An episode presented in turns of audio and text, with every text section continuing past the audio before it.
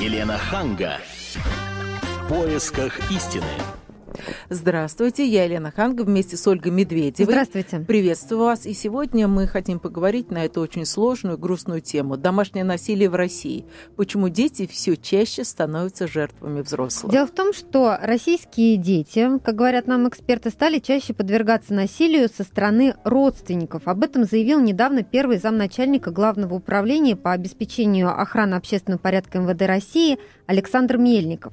Так вот, за последние три года больше 42% от числа несовершеннолетних, представляете, это почти половина, да, а, стали жертвами преступлений, то есть их родственников, членов семей они совершали над ними а, насилие. Примерно полторы тысячи детей пострадали от преступных действий со стороны близких членов семей, и около 500 детей погибли от рук опекунов и родителей. Так вот, почему дети все чаще становятся жертвами взрослых? Об этом мы поговорим сегодня. Телефон прямого эфира 8 800 200 ровно 9702. Если вам знакомы случаи, когда дети подвергались насилию взрослых и чем заканчивались эти истории, мы вас выслушаем и более того прокомментируем комментируют все это наши гости. Сегодня на студии Лариса Анатольевна Каноненко, системный семейный психотерапевт. Лариса Анатольевна, здравствуйте. Здравствуйте, Лариса Анатольевна. Ну, давайте начнем сначала о том, ну, на ваш взгляд, почему насилие в России вот, э, э, почему это не считается неприемлемым? Почему у нас считается, что да, отшлепать, побить, выпороть, ну, это нормально. В то время как, э, скажем, вот я жила в Америке, это просто наказуемо. Тебя могут лишить родительских прав, если узнают, что в доме вы э, бьете ребенка. Ну, первое, я, что я хотела бы отметить, что все-таки в нашем обществе до конца не сформировано конкретное отношение к физическому наказанию, потому что дать э, мимо э, там шлепок под затыльник, схватить за э, руку резко как-то потащить для того, чтобы прекратить какое-то нежелательное поведение или заставить послушаться, в общем-то не считается чем-то таким из ряда вон, но это, в общем-то, считается мерами воспитания. Ну, я продолжу. Mm-hmm. Шлепнуть это ладно, но я думаю, что каждый второй э, человек нашего поколения скажет, что в детстве а, шлепали. Вот я только хотела пароли. сказать, ставили в угол, пароли ну, ремнем. А, Все было. То, Оля. что сейчас считается насилием. И я вам еще скажу, что вот если мы спросим сегодня этих людей, которых пароли ставили в угол, они скажут и правильно делали. Людьми выросли. Да. А если бы меня в свое время, как теперь говорят, отец не выпорол бы, я бы сейчас, может быть, сидел в тюрьме. Вот как вам это нравится? Я думаю, что они таким образом хотят сказать, что их э, родители хорошие. Очень сложно думать о своих родителях в каком-то негативном ключе. И если в их жизни дальше все более-менее сложилось, наверное, наверное тогда э, все-таки для них важно сказать, что родители их были правы. Угу ну, как-то не хочется о своих родителях, видимо, говорить плохо. Но у нас же никто не осуждает. Вот если вы видите на улице, что кто-то кого-то даже бьет, mm-hmm. единственное, что волнует, это родители бьют или чужой дядя. Если чужой дядя, то это безобразие. Mm-hmm. Если родная мать, э, и, и, может быть, даже по щекам отхлестать, да, публично, то это нормально. Ну, значит, она хорошая мама, ну, в, в кавычках, она принимает меры, есть какое-то общее такое представление. А вот еще, мне кажется, общее представление у нас бьет, значит, любят. Вот со времен э, вообще, даже если брать литературу, всегда говорили, о, если бьет, значит любит. Но это касается не только детей, но еще и когда муж бьет жену, а значит любит. Вот откуда это у нас такое? а, ну, да убоится жена мужа своего, да, и если э, раньше было такое мнение, если муж держит жену в строгости, в дисциплине, а, то значит он хороший муж, значит он справляется. Ну и в школах же тоже, в общем, особо не осуждают это. Не, да, дело в том, что у учителей не у всех тоже есть однозначная оценка а, физическим наказанием.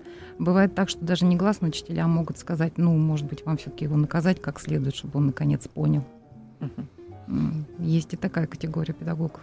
И что да, Ольга.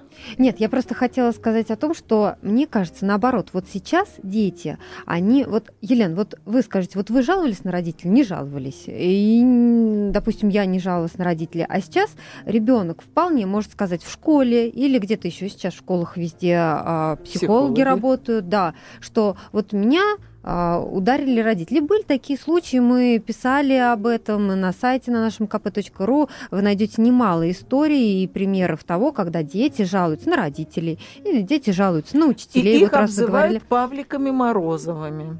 Они считают это за оскорбление. То есть а, здесь как бы я бы не сказала, что а, э, дети молчат и а, учителя это поощряют. Совсем, мне кажется, наоборот. Ну, это хорошо. Хорошо, что дети знают, что об этом можно говорить, и хорошо, что у них есть такие права, и они могут это высказаться. Хорошо, что сейчас уже появились центры, и сейчас очень э, четко реагируют некоторые службы. Достаточно... А расскажите об этих центрах. Да. Вот э, ребенок э, откуда может узнать о существовании такого центра? Угу.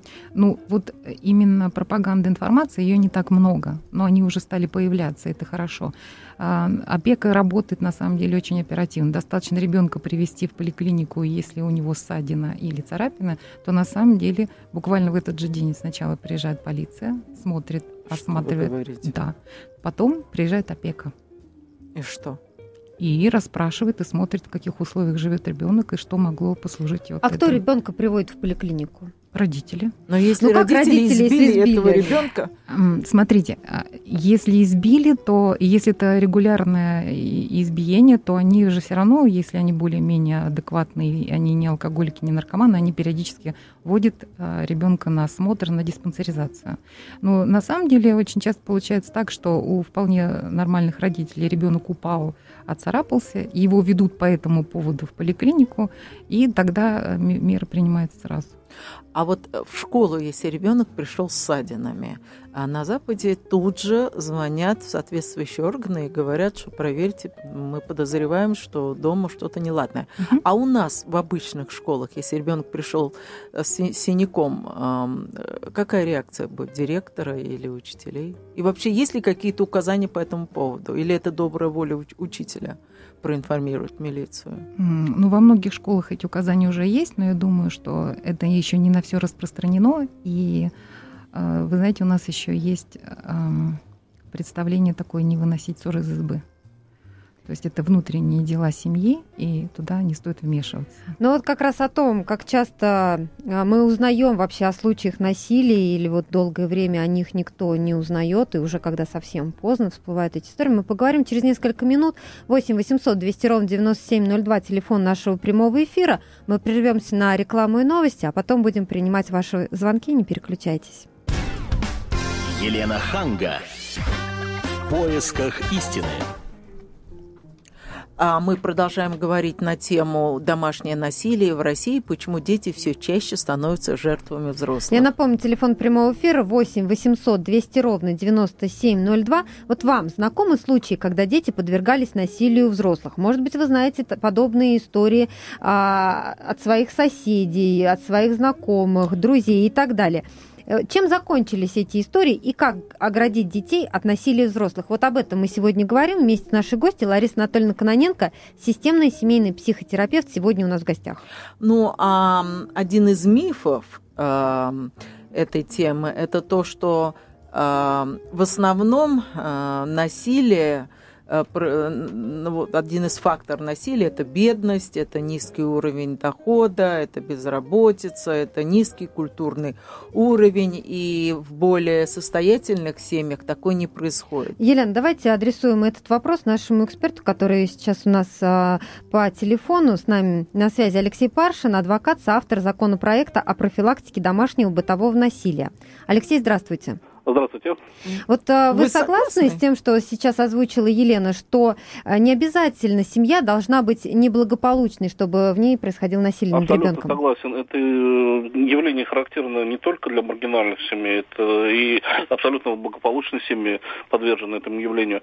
Дело в том, что ну, множество фактов можно привести не только в нашей стране, но и за рубежом, когда, э, ну, можно сказать, абсолютно с виду благополучная семья, там и хорошо зарабатывают, и, может быть, быть, и какой-то имеют вес в обществе, а внутри этой семьи творится вот, э, достаточно, э, что называется, закрытыми дверями вот эти вот э, домашние разборки Объясните, происходят. вот почему глумятся над детьми? Если это не алкоголики, не наркоманы, не, не вполне А, адекватные Е- люди. Елена, вот мы сегодня затронули детей, но на самом деле э, это не только дети попадают, да, это... Но женщины м, очень да. часто. Да, дети здесь страдают даже в том случае, если взрослые между собой разбираются, и э, любой психолог вам скажет, что это все равно, что над ребенком поиздевались.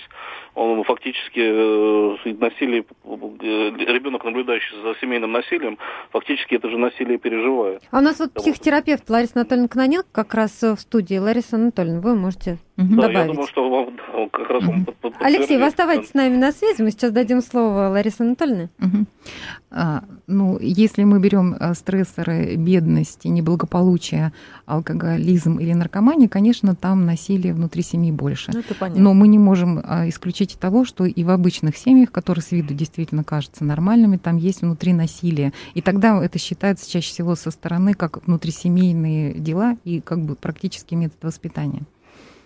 Обычно это бывает, а, если мы говорим о мужчинах, э, у людей с низкой самооценкой, когда они не очень успешны на работе, у них не очень получается с друзьями, когда они где-то там вынуждены подчиняться и выстраивать какую-то слабую позицию, когда они приходят домой, им а, вот этот компенсация, она буквально практически Они бывает им необходима. Да, да? необходима. И они, ребенок не может ни физически, ни в силу своего статуса никак на это ответить. А, Алексей, а вот мы говорили в первой части передачи о том, что есть центры, куда дети могут прийти пожаловаться, им помогут. Вот я что-то не слышала, чтобы вот дети вот так приходили, им особенно помогали. Вы слышали об этом? И вообще, какие права есть у детей? Э, Вы знаете, да, есть и горячие линии для детей, есть и центры психологической помощи детей, ста- стараются со- со- создавать, особенно в последнее время, когда, в общем-то, эта проблема стала актуальной. Теперь, э, слава богу, там на государственном уровне признают, что она имеет место быть, эта проблема. Ведь раньше они даже и не говорили.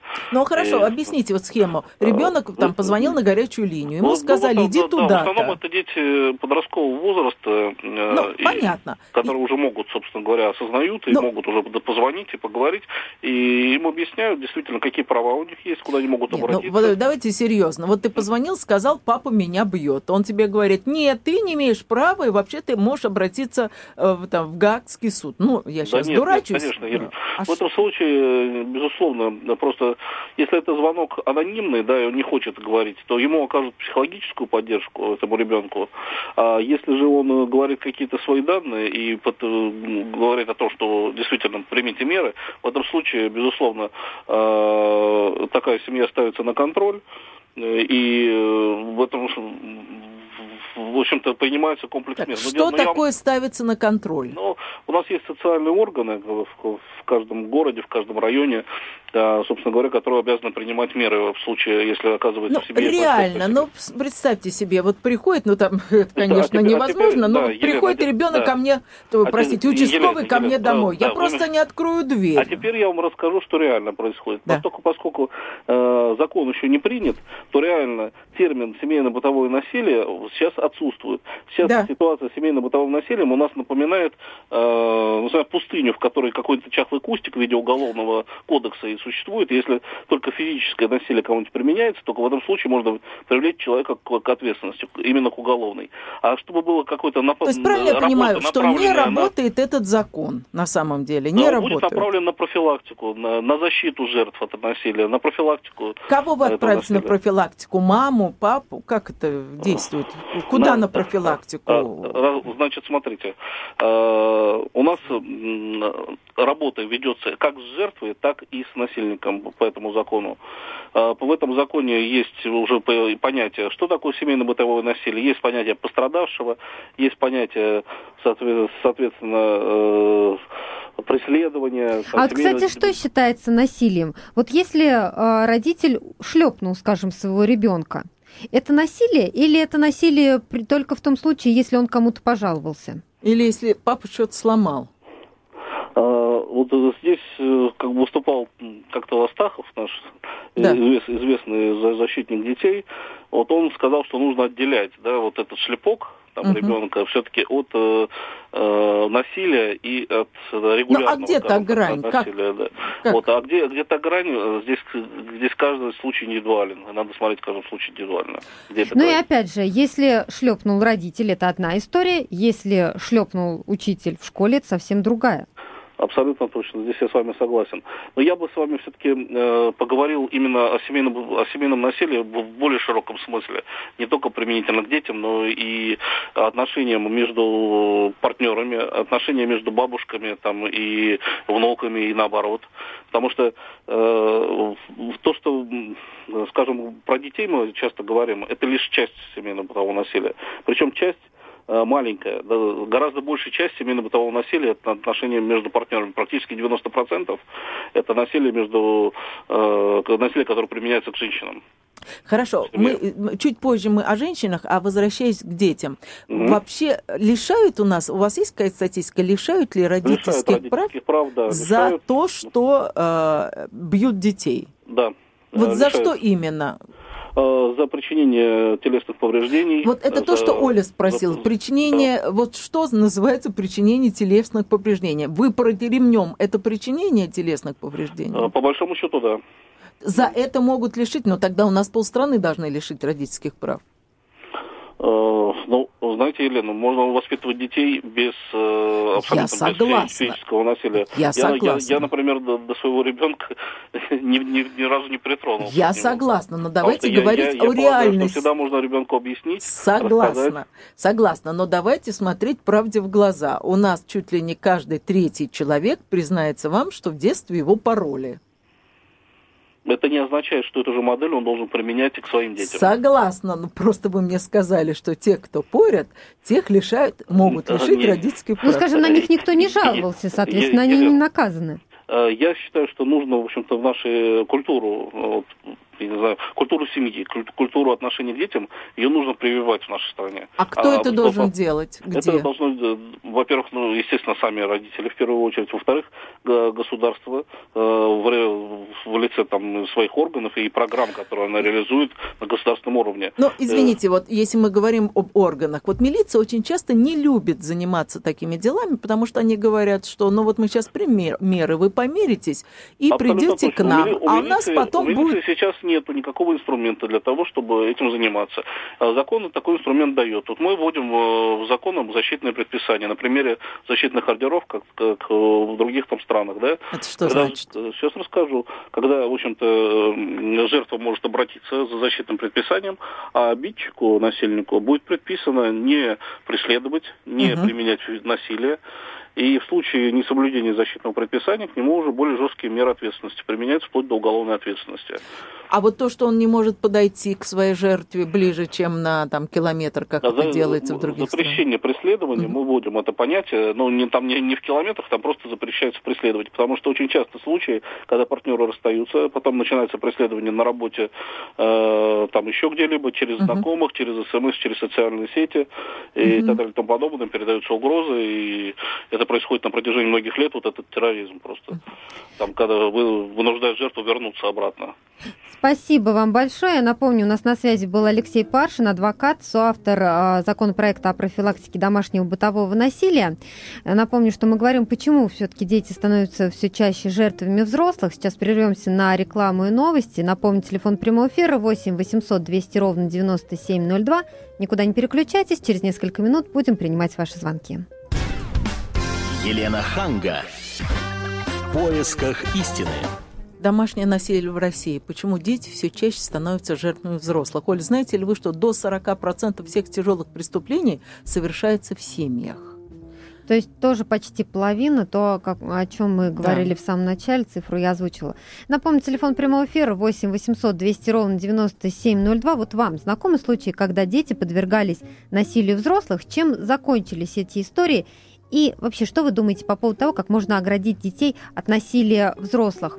Э, напомню, у нас в студии эксперт Лариса Анатольевна Кононенко, системный семейный психотерапевт. А до нас дозвонился Кирилл. Здравствуйте.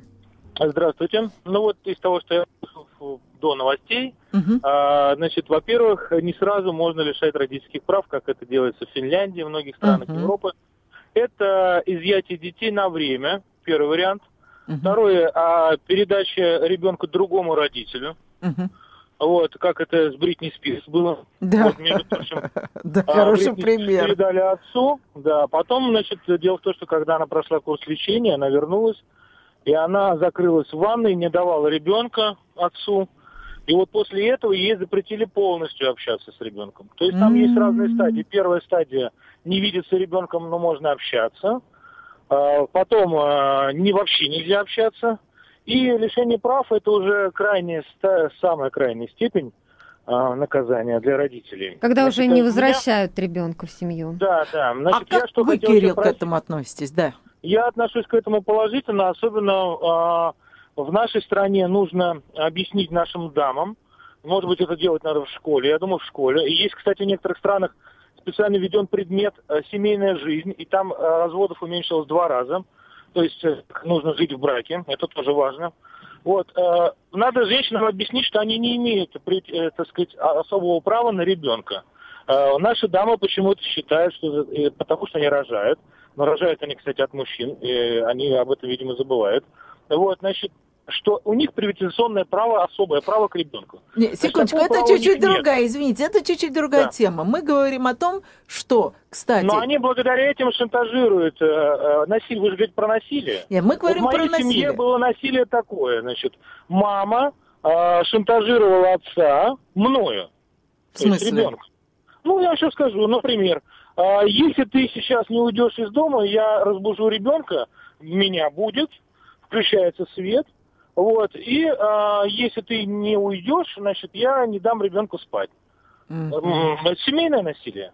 Семейное насилие. Кирилл, да. ну вот с вами соглашается Лариса Анатольевна Каноненко, которая mm-hmm. у нас в гостях. Пожалуйста, Лариса Анатольевна. А, спасибо, Кирилл, что вы об этом заговорили, но мы а, можем это отнести к психологическому насилию даже в большей степени и к манипулированию в том числе. И правда, мы а, как-то когда стали говорить о насилии над детьми, мы больше говорили о том, что это делают мужчины. И совсем не говорим о том, что женщины ведь тоже наказывают детей, и они больше времени с ними проводят, особенно с маленькими. И так как мужчины э, больше работают, ну, чаще всего, ну, например, да, а, и на консультации очень часто, особенно молодые мамы, говорят о том, что они бы не хотели, например, воспитывать своих детей, как их воспитывали. Они бы очень не хотели прибегать к физическому наказанию. А, но они от отвергая старую модель родительскую, совершенно беспомощны в этой новой, потому что они не знают как и к чему это приведет, а старая точно понятно, каким приведет результатом. Да. И это очень сложно, и в, э, в этой связи я хотела сказать, что было бы важно создавать, наверное, какие-то истории при психологических центрах, а, родительские клубы. И я уверена, и есть такие случаи, куда приходят молодые родители и с удовольствием обсуждают, как справляться, когда ребенок в агрессии, как справляться. Угу. Ну, это как анонимные он... алкоголики. Да. Телефон прямого эфира 8 800 200 ровно 9702. У нас на связи Татьяна. Здравствуйте. Добрый вечер. Э, я, конечно, тоже за то, чтобы у нас э, все-таки прививали культуру семейных отношений. Это можно делать на уровне государства. Когда формируется семья, когда молодые подали заявление в ЗАГС, когда мамочка стала на учет, в обязательном порядке, чтобы они проходили эту программу. Есть новейшие методики, которые как раз и помогают, и дают знания, как правильно в семье выстраивать отношения между мужем и женой, между родителями и детьми. Я просто была за рубежом, изучала опыт э, Центра бытового насилия. Так вот там как раз информация информацию э, ребенок получает, куда можно обратиться, от э, полицейского. Шериф он мне подарил такой календарь, и на календаре все детские, все организации, куда ребенок может обратиться по защите своих прав. Да, я только замечу, что там, если ребенок обращается к полицейскому, то полицейский ему, конечно же, поможет. А в нашей стране полиция старается не вмешиваться, потому что считает, что это дела семейные. Поэтому вот эту функцию, я думаю, можно передать общественности, которая имеет определенный опыт, и общественность более такая гибкая в этом плане, да, где можно создавать центр бытового насилия. Ну, например, вот ребенок обращается в центр бытового насилия. Что самое ценное за рубежом, никто не бежит в суд, лишает родительских прав, родители отправляют в тюрьму, разрывают семью, а ребенка в детский дом. Там, значит, ребенка помещают в этот центр, и с ним работают специалисты. И в этот центр приходит папа с мамой, и специалисты работают с папой с мамой, и выясняют, а что мешает им нормально обращаться с ребенком. Приводят нормальное состояние ребенка, приводят нормальное состояние папу-маму, и потом под патронатом этого центра все работает на укрепление семьи. М, Спасибо большое за ваш звонок. Да. Я напомню, 8 800 200 ровно 9702, телефон прямого эфира. А вот вам знакомы случаи, когда дети подвергались насилию взрослых? Чем закончились эти истории? А может быть, вы сами позволяли себе, распускали руки со словами, ну, если я сейчас ему не объясню, то потом будет гораздо сложнее. Готовы выслушать ваши истории, а также ваше мнение о том, как оградить детей от насилия взрослых. Но мы говорим сейчас вот скорее а, о каких-то вот последствиях, да, Мгм. А, но как предугадать, как избежать вообще этого можно, мы а, поговорим об этом. Сейчас у нас есть звонок.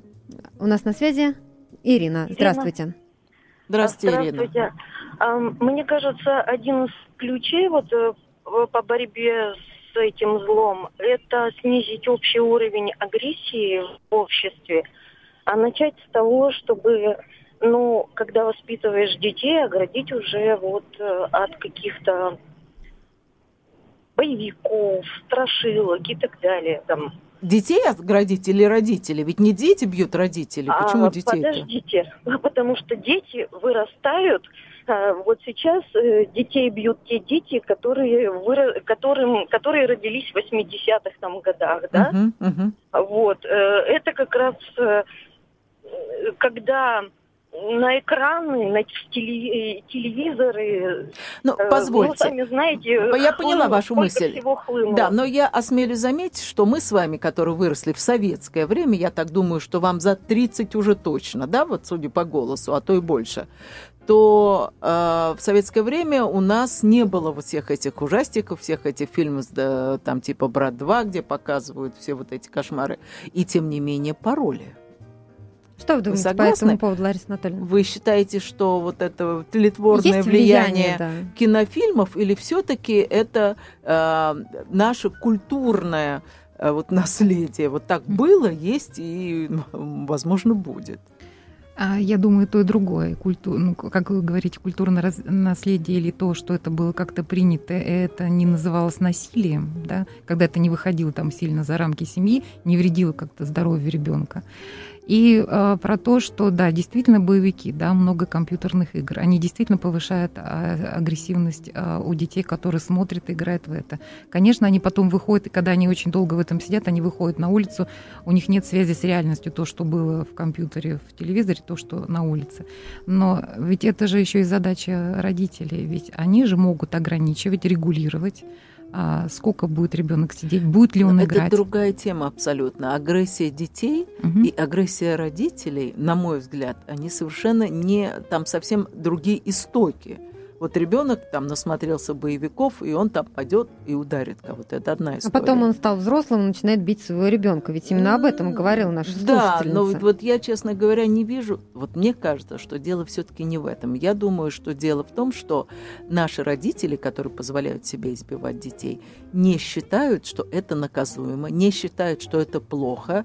И э, они знают, что все равно они э, это будут делать, потому что они считают, что так надо. Я, я поняла. А, И с вами абсолютно согласна. Когда а, взрослый бьет ребенка, он на самом деле его учит драться и показывает, что тот, кто сильнее, может бить того, кто слабее. Это первое. А порой а, ребенка бьют и еще говорят, вот какой ты плохой, вот так нельзя, злиться Слушайте, нельзя. а когда отец это делает, почему же мать? Мать сидит рядом, а то и поддакивает и говорит, вот смотри, отец тебе вот правильно уши надрал. Ну вот как у нее в сердце не болит? А, Тут бывает несколько причин. А, Скорее, м, возможно, она не справляется, и она как бы делегирует вот эти а, полномочия отцу, и уже тогда ей надо подкреплять авторитет отца, что он делает правильно. Ну что, хотя бы кто-то из семьи справляется с ребенком. А иногда это бывает, если это решение отца воспитывать именно таким образом, иногда это бывает ради сохранения отношений с мужем. То есть она ему не противоречит. Угу. Она бывает не согласна, она даже может страдать и плакать, но она ему не противоречит. Мы сейчас прервемся на рекламу и свежий выпуск новостей. Через несколько минут мы поговорим о том, как предугадать и как избежать семейного насилия. Напомню, телефон прямого эфира 8 800 200 ровно 9702. Никуда не переключайтесь, будем принимать ваши звонки. Елена Ханга. В поисках истины.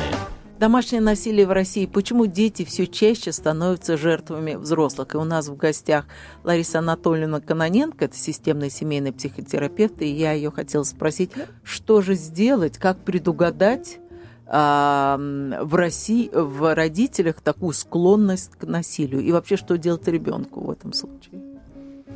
А, ну, маленький ребенок никак себя защитить, конечно, не может. А мало того, когда насилие применяется в младшем возрасте, это где-то дошкольный возраст, когда еще не сформирована самооценка, и когда родитель — это такая истина, и э, истина в последней инстанции, что-то такое практически совершенное, то все, что говорится родителями и делается по отношению к детям, это э, складывает в их самооценку, и они себя ощущают, если мама или папа со мной обращается так, значит, какой же я плохой. И тут, конечно, нужна работа только с родителями, она какая-то профилактическая, информационная должна быть. Если мы говорим о насилии по отношению к подросткам, а, и дай бог, такой подросток доходит до консультации, и мы понимаем, что мы никак не можем переубедить или объяснить родителям, или так поработать. Ну, а что подростки приходят на консультацию? А, а, приводит а, подростка и у меня были в практике такие случаи, когда папа был непреклонен и сказал, что с ним именно так, а вот вы ему теперь расскажите, объясните, что он был неправ.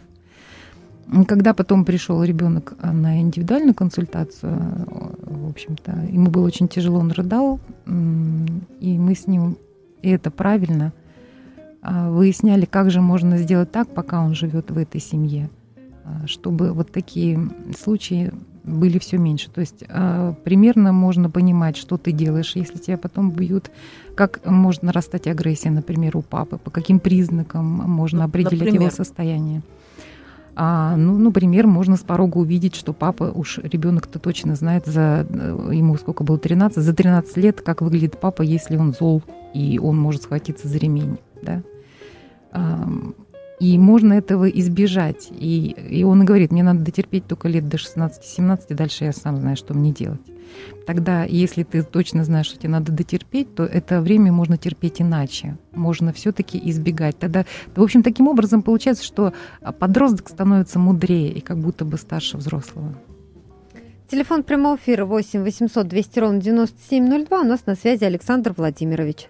Да. Здравствуйте. Вот. Большинство женщин, вот сейчас, которые э, выходят замуж, э, вот сначала не Александр Владимирович, мы вас да. очень плохо слышим, потому что у вас а, радио. Я отхожу. Выключите, пожалуйста. Вот, да, я отхожу просто. Вот большинство женщин сейчас, которые замуж выходят, вот у меня два сына. Вот они только, вот старшего, ладно, она уговорила. Ему уже сейчас вот 35 лет, внучке у меня 5 лет.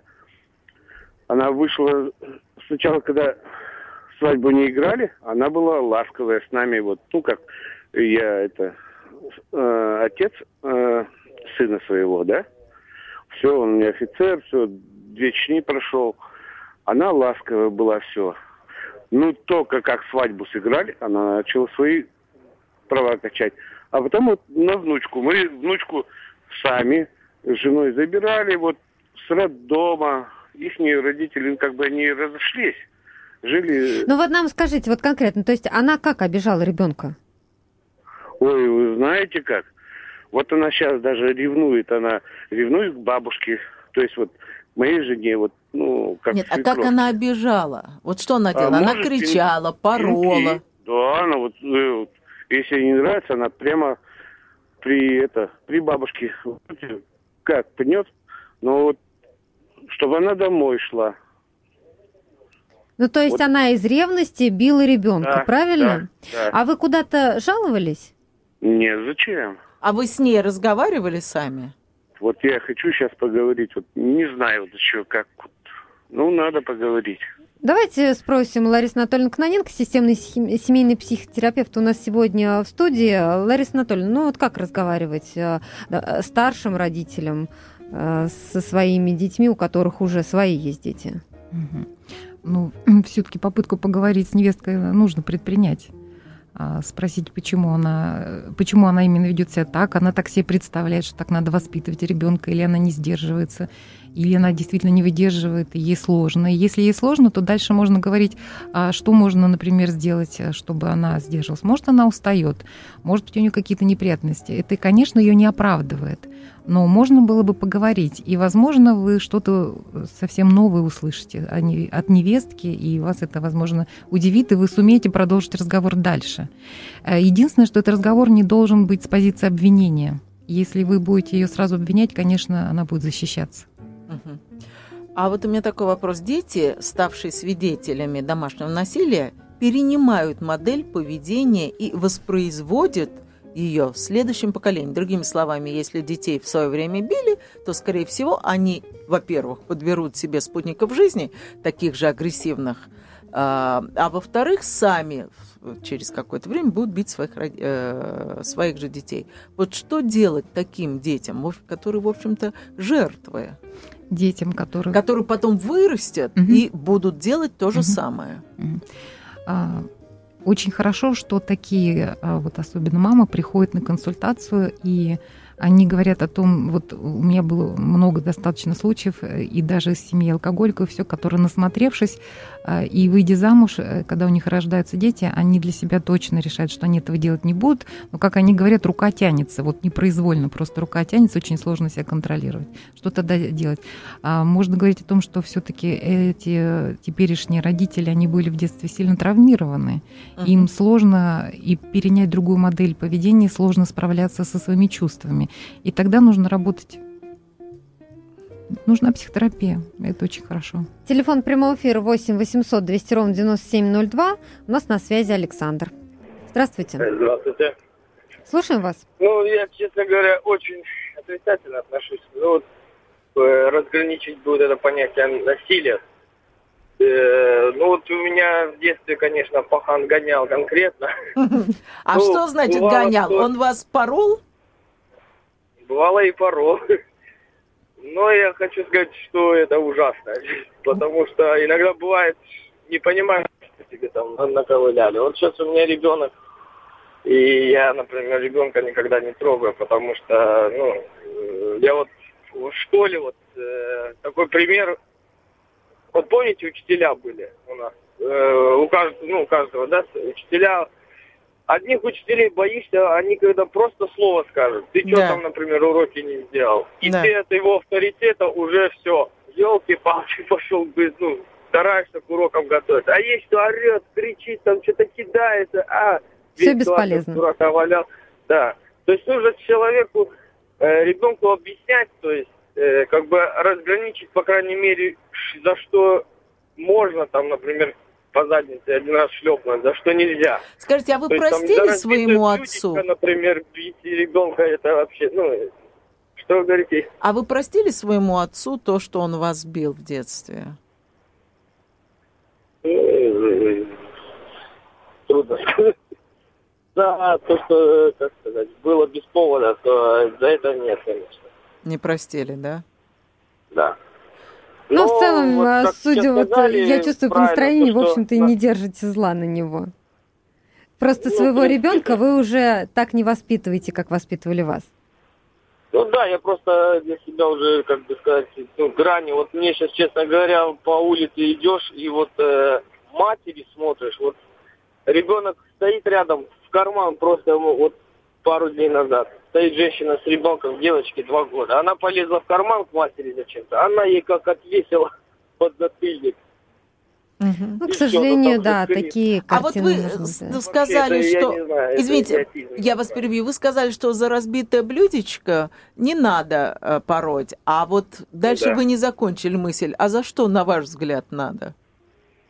Ох, ну я бы, например, Ой, ну это уже постарше такие, наверное, проблемы могут быть. будет. Если там ребенок, например, пьяный придет, там, ну, ты ему раз сказал, он-то второй раз. То есть, ну, за такие, как бы сказать, за те действия, которые его, ну, жизнь может кардинально измениться, если его не направить, скажем, угу. в нужное русло. Даже если, если это девочка, а девочка? Ой, за девочку вообще мы скорее, спасибо за ваш звонок, мы скорее сейчас переадресуем этот вопрос. А, э, психотерапевту Ларисе Анатольевне Каноненко. У нас остается минута до конца эфира. Лариса Анатольевна, можно как-то коротко да, объяснить ребенку, что вот так делать нельзя. Вот именно не пороть, не бить, а не кричать, не сказать унижать. так, чтобы завоевать его авторитет, он прислушался. А, да, конечно, можно. А, это называется выбор без выбора. Например, когда ребенок, ну вот если конкретный пример, ребенок кричит, можно ему несколько раз говорить, не кричи, не кричи, он все равно будет кричать.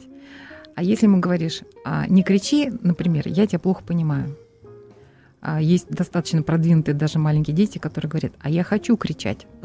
И тогда ему говоришь, ты можешь кричать, если тебе нравится, но пока ты кричишь, я тебя не понимаю. И тогда остается выбор. Либо ты кричишь, тебя не слышат, либо ты перестаешь кричать. Ну а мы желаем вам найти общий язык с вашими детьми, и чтобы в ваших семьях царило взаимопонимание, счастье. Напомню, сегодня у нас в гостях Лариса Анатольевна Кононенко, семейный, семейный психотерапевт была в гостях. Всего доброго. До свидания. Елена Ханга. В поисках истины.